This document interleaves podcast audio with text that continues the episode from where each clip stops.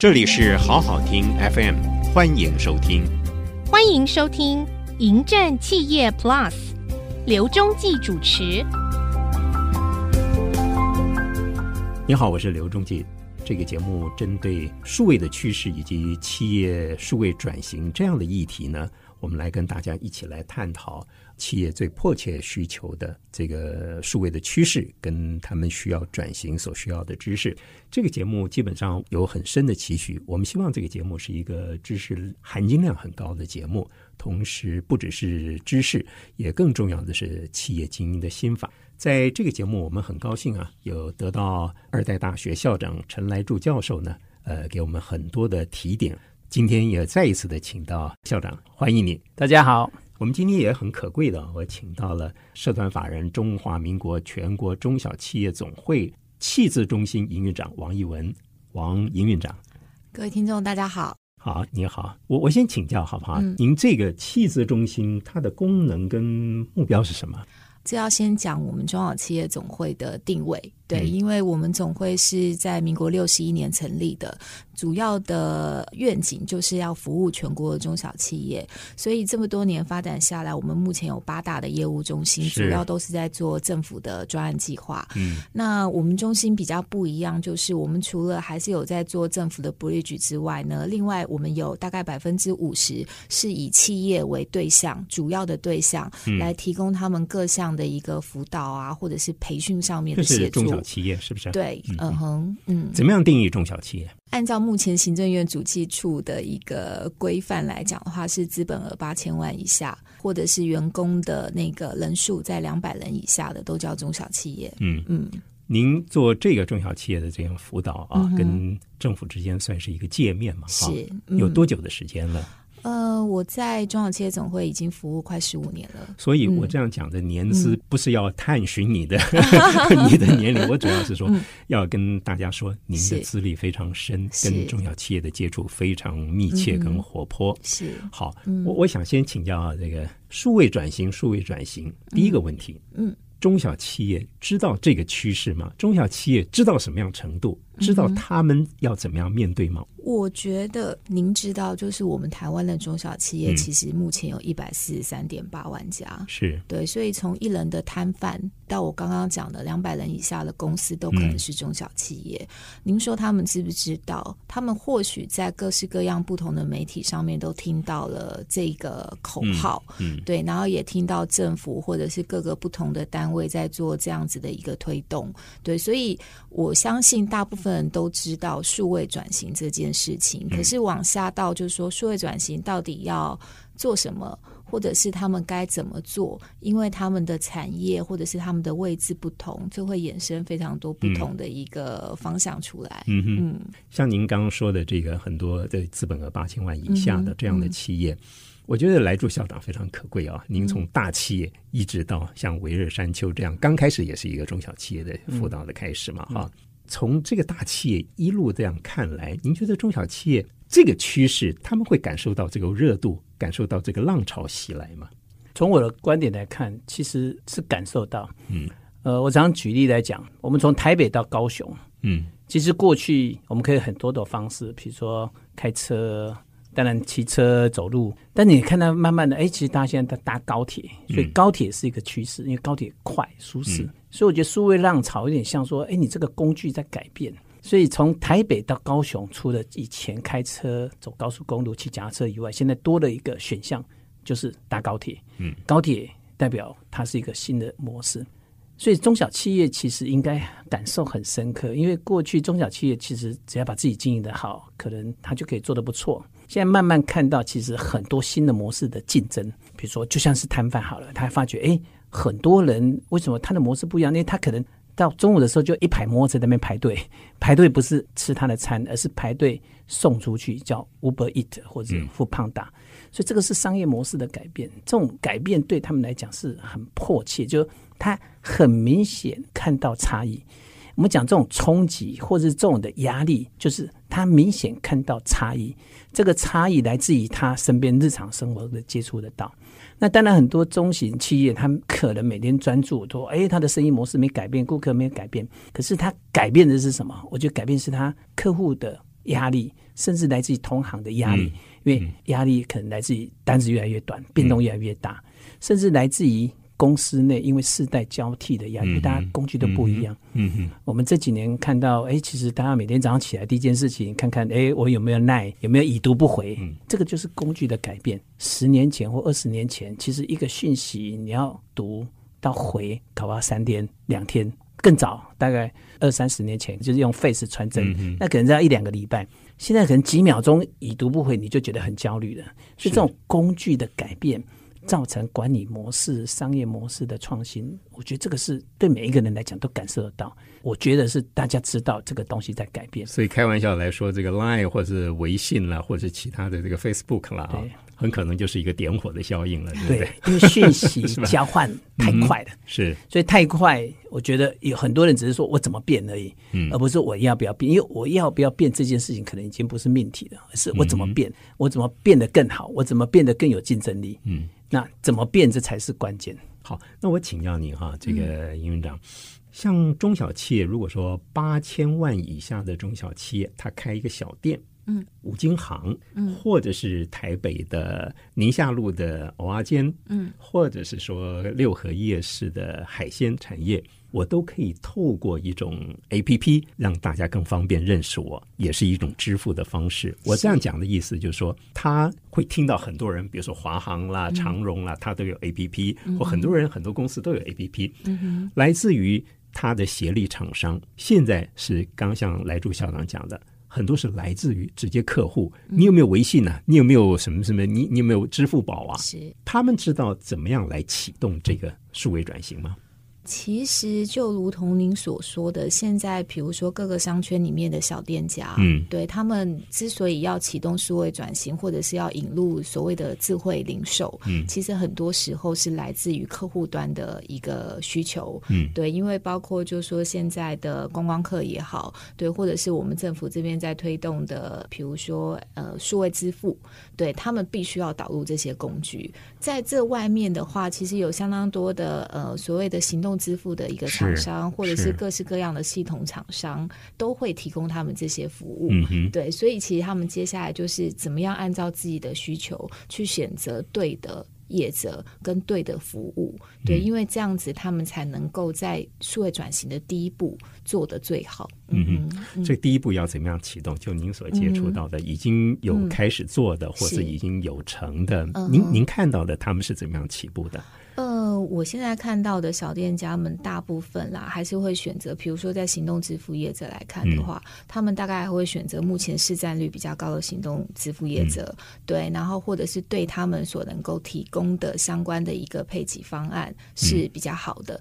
那当然，就是说对于店家来讲，他选择哪一个行动支付工具，其实只是他的工具途径的之一而已。是回到前面的议题，还是希望透过这些行动支付业者的一个行销，或者是周。遭的配套可以帮他引来更多的一个呃消费族群，嗯对，所以这就像现在 Uber Eats 的一个呃流行也是一样的嘛。因为对于这些店家来讲的话，它其实为他们带来的是另外一个可能的潜在的消费族群，去扩大他们的营业额。嗯，对。那我想，对于所有的这些服务业的店家来讲，五金行也好，重点就是怎么样把自己的东西 sell 出去。嗯，我觉得这是关键要去考虑的事情。好。行动支付是一个点火，或者是说 Line、WeChat 的这个是个点火。嗯但是，一般小店家或者摊贩，他知道他要便利，他要赚钱，用这种入门了。嗯但是，其实入门不是那么简单的，是后面深层的改变，一层一层改变的。嗯。这就我们讲的从 C to B 啊，其实从客户来教我，告诉我要改变。是不是能够请校长你来跟我们再做个补充，好不好？除了我刚刚所讲的这个，我我是用很简单的方式来说，希望能够懂，但是可能不是单纯的摊贩小店，可能还要在网上看。台湾还有很多除了高科技产业之外，还有中小企业的真正的这个他们的营运碰到一些困境在什么地方？呃，因为刚刚余院长有提到，台湾有一百四十三万家的中小企业，其实这里面它很多是一个产业链。那这次遇到的数位转型，我觉得是一个很大的冲击。那为什么我会这样说？因为我们所讲所有的产业在变革，它不外乎有几个轴。第一个叫资讯轴，我们叫资讯流。第二个叫做金流，嗯，第三个叫物流。所以这三个东西，如果只要有个东西改变，我们几次的工业革命，这样个东西改变，它就会产生翻天覆地的改变。那我们这个时间点刚好碰到三个东西一起改变，嗯，资讯流在改变。我们刚刚提到说，哎，现在人起来，他可能要看到耐耐要已读不回，这个叫焦虑很高，因为资讯流在跟以前不一样，非常快，非常及时。所以利用资讯流的改变，会产生很多新的商业模式。因为现在大家手机就是一台电脑，无所不在。第二个金流在改变，因为付款以前付款很久哦，可能我们在工业革命之后，我们说付款要月结三十天，月结六十天，就用月来算。现在很多的支付是咻一下，一秒钟就结束了。我们用 A P P 在付款，用 Line Pay、Apple Pay，嗯，所以金流。在颠覆，在大的改变，所以上一次我在讲现在未来的挑战 A B C D E F G，今天的 F 就是讲 FinTech，叫金融创新。再是讲 B to C to B 之这一段也会很大的改变，就企业跟企业之间以后的金流会有很大的不一样。所以这个也是数位在转型过程中我也遇到的个冲击，就是金流的改变。那刚刚有聊到说，哎，台湾旁边都是像这个，我们讲现在这个 Uber Eat 啦，对，或 f o o Panda，因为物流也在改变，现在用共享的模式。嗯，以前我从 A 送到 B 这件事情，那我可能要自己去买一台车来雇佣一个司机。那现在用很多的，因为数位的关系，我可以知道地图，知道到哪里，知道哪边是最近，所以物流也是用完全新的模式。所以只要这三个轴同一个时间。同一个区间里面一起改变，它就会产生很大的商业模式的创新。所以，我们这几年看到很多的新的商业模式，这还不是只是技术的改变造成，是新的商业模式起来。所以，对这些中小企业，我就觉得另外一块的压力，不是只是用数位转型提升自己的竞争力。我讲竞争力，就是说哦，cost 更便宜啦，或生产更多。而是最后会产生很多的新的商业模式，把自己原来的模式革命掉了。哦，这个就是觉数位转型的压力。所以我觉得大家都感受得到，因为这几年资讯太发达，我们每天打开电脑、打开手机，就看到很多创新的模式。我们都知道这些模式在改变，可能不是只是影响我们在自己本身，而是影响全世界。所以大家知道。这个数位转型已经不是说该不该做，而是怎么做。所以应该怎么做？那怎么去评估自己到底要不要开始做数位转型？是，所以我觉得应该开始每一家公司去做一个 assessment，就我自己到底是属于哪一个阶段？我们到底是还是属于？远古石器时代的呢，还是已经是属于工业时代的？因为石器时代它的工具、它的商业模式是很不一样，嗯，哦，跟现代很不一样。所以我觉得每一家公司应该开始去进行一件事情，叫 assessment，到底。他自己是属于哪个阶段？那不是说他明天一定要改，而是知道自己应该开始准备往哪个阶段走。嗯，所以 awareness 知道要数位转型这件事情，应该我觉得对大部分我我所接触大部分都知道。但是最难是说怎么做？那应该从哪边开始？那我常常在辅导很多公司的时候，我常常问说：哦，那你们知道数位转型，那你们怎么做？我觉得这每家公司都不一样。但我听到很多回答，大部分回答说：哦，我们就。这件事情很重要，所以我们就给 IT 来做，就是要资讯部门做。我大概遇到的经验，这样的回答大概最后数位转型的失败率大概七成到八成，就是让一个小组或者一个部门或资讯部门，然后先买器材。我们都想数位转型，数位嘛，哦，数位转型那很复杂啦，我们就让 IT 来做。我一直在强调，就数位转型其实重点不是工具，嗯，而是你要达到怎样的商业策略跟目的。那商业的策略跟目的一定是牵涉到包括组织、包括愿景的改变、商业模式的改变，绝对不是 I D 可以决定的。所以大部分如果他是觉得很重要，然后 assign 给就是指定给资讯部门来做，嗯，通常这样的数位转型成功机会不高。所以怎么样开头？我觉得一定是从最高主管开头，就是谁是最高，就从老板开始，要么就是董事长，要么就对，就是从老板老板开始。我们看到大部分数位转型成功的。成功机会很高的，大概都是从老板开始。是，所以这就跟台湾现在又又一个有趣的事情。为什么？因为过去的老板哦，我觉得过去老板就是上一代创业者，他可能这些工具用的不多。那台湾刚好现在刚好在接班潮，我们叫二代大学，就是专门接触这些二代接班，就是二代的企业家。他们在出生到他成长过程中，这些数位工具对他来讲，他就很习惯，他们很会用 Line，很会用 Facebook，所以他们有先天的优势。再加上他们不只是会用这些工具，如果他们再加上原来的基础，加上创新，由他们来主导，因为他要想的是未来三十年之后，这些工具可以带来他怎样的商业创新跟策略，那这个成功机会就高。所以我觉得就有两件事情，一个叫数位转型，一个叫二代接班。就二代接班，如果他愿意出来，企业主愿意出来领导数位转型，这个成功机会就所以二代大学也是在做这个第一代跟第二代他们怎么样顺利的接班、顺利的布局。对，是不是这样的教育学习的场域？是的，对，我觉得第一个就是接班，因为台湾现在在接班场。第二个接班完以后的下一步，通常都是启动数位转型。好，接着我要问请教这个营运长哈，会不会碰到很多像这样的情况？像刚来朱校长讲的，真的是要一个策略，真的是要老板开始交起。可是老板会不会逃避这样的？我就叫咨询部门去做嘛，啊，景都快开了嘛，就花钱买器材嘛，叫人写程式嘛，我找人来，为什么要老板我自己来做？嗯，其实我觉得这是还蛮长的现象，对，尤其是因为像我们现在中小企业的老板们，平均啦，他们可能都已经创业二十年了，是对，对他们来讲，第一线的工作其实已经离他们很远了，对。那就像刚刚校长讲的，就是说，数位转型对很多老板来讲，他觉得其实就是一个。科技工具的导入而已。嗯对，既然是导入，我就把这件事情交给我的 IT 部门。嗯，如果没有 IT 部门，我就把它交给人资或者是财会部门，花钱去处理这些事。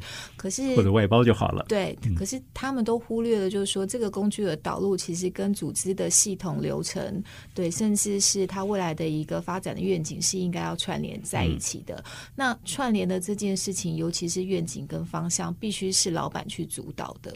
没有这样子的一个。呃，借接的关系的时候，其实整个的呃数位工具的导入，其实最后一定是会失败的，因为最后会发现说这个东西其实不是他要的。那另外一个就是说，老板不去强力的介入的时候，下面的人因为他的惯性的一个呃心理的影响，他也不见得会去使用这个工具，所以到后来这个工具其实可能就束之高阁，对于企业是完全不会产生任何的变化。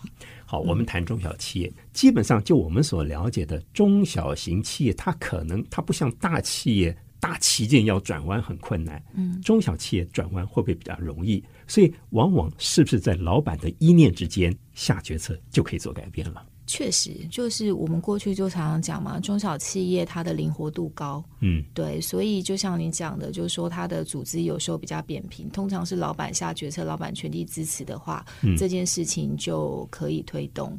对，所以其实，在我们现在二代大学辅导的案例里面，其实也不乏有这样的一个例子。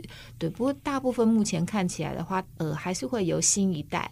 的接班们来接手做这样子的一个推动，它的成功几率其实是比较快的、比较高的，对，然后甚至花的时间对是比较短的，就能够看到成效。嗯哼，嗯，好，来朱校长，您举一个例子好不好？好，我刚刚讲我学生的例子，他们实际上是做切削油的，那他在跟我谈的时候，他已经是算接班了。那第一件事情就是想要换一个 ERP 系统，嗯。ERP 就是我们这讲的企业资源管理。企业资源一般做 ERP，大概就是会想说，我怎么去管得更好？嗯，我光这件事情跟他谈，大概谈了大概两个月到三个月。我想澄清说，他为什么要换 ERP？哦，其实我们现在所谈到的系统都是很不错的系统。嗯，系统本身到现在发展都很完整，但这个系统一定是跟你的愿景有关。所以两三个月之后，我谈出来，我原来的愿景啊，它不是就是要做好更有效的成本管理。而是要开拓更多的市场，所以要做好顾客管理。所以我说，你不是需要一套 ERP，你需要的是一套 CRM 客户关系管理，叫 Customer Relationship Management。所以为什么你要需要客户？因为你要转型，你要变成不同的模式。你不是只是卖产品，是你要卖服务。所以你要了解你的顾客。这样的观念一谈，大概谈两三个月以后，我想他就清楚说：哦，原来自己要 CRM。所以第一个工具就要改。嗯。我常常讲，工具跟你的愿景有关，所以工具一改过，他说那怎么去导一个 CRM？那我这个跟他在聊说，那啊那很简单，那我们就去把厂商找来，对不对？全台湾可以供应 CRM 的都找来，然后我们跟他谈一谈，然后最后杀个价，我说不对，因为所有的工具导入一定要配合流程，配合你的组织，你的组织一定要重新定义。所以光这个东西我们就谈了两个月，说哎，什么叫做组织？组织怎么设计？所以如果他不是企业主，如果不是他决策，他很难做这件事情。通常到 ERP 这边就停住了，我就是用这一套 ERP，那求我的人就跟我用一样的思维逻辑流程来套这个 ERP，可是他最后是变成 CRM。他最后因为 CRM 又去做组织重新定义，又因为组织重新定义又去改变它的流程，所以整个翻转过来。所以如果不是一个有决策的企业主，如果只是决定给 IT，或如果决定给一个这个小的部门，我想最后这件事情是完全不一样的结果。最后这个结果非常好，导入 CIM 跟顾客产生新的关系，产生新的商业模式，生意又做得更好，成长的好几倍。所以我觉得数位转型其实大家走错一条路，就是大家都觉得只要找一个工具，这个工具可能找某个部门去评估，评估完以后重点还是在钱，说我怎么样用最便宜的钱把它买进来。可是最后它是改变组织，最后是改变整个的流程，所以它是一个变革，它不是只是一个工具，是一个很深层的变革，很深层的变革。是对，所以转型的确是难，不是买器材。转型也很简单，就企业主要不要做？好，今天我们因为时间的关系啊，我们留待下一次节目来谈谈接班的状况，还有经营的能力怎么样来磨练。好，谢谢来朱校长，谢谢尹院长，谢谢二位，谢谢，谢谢，谢谢收听，请继续关注好好听 FM，记得帮我们分享给您的亲友，祝大家平安健康。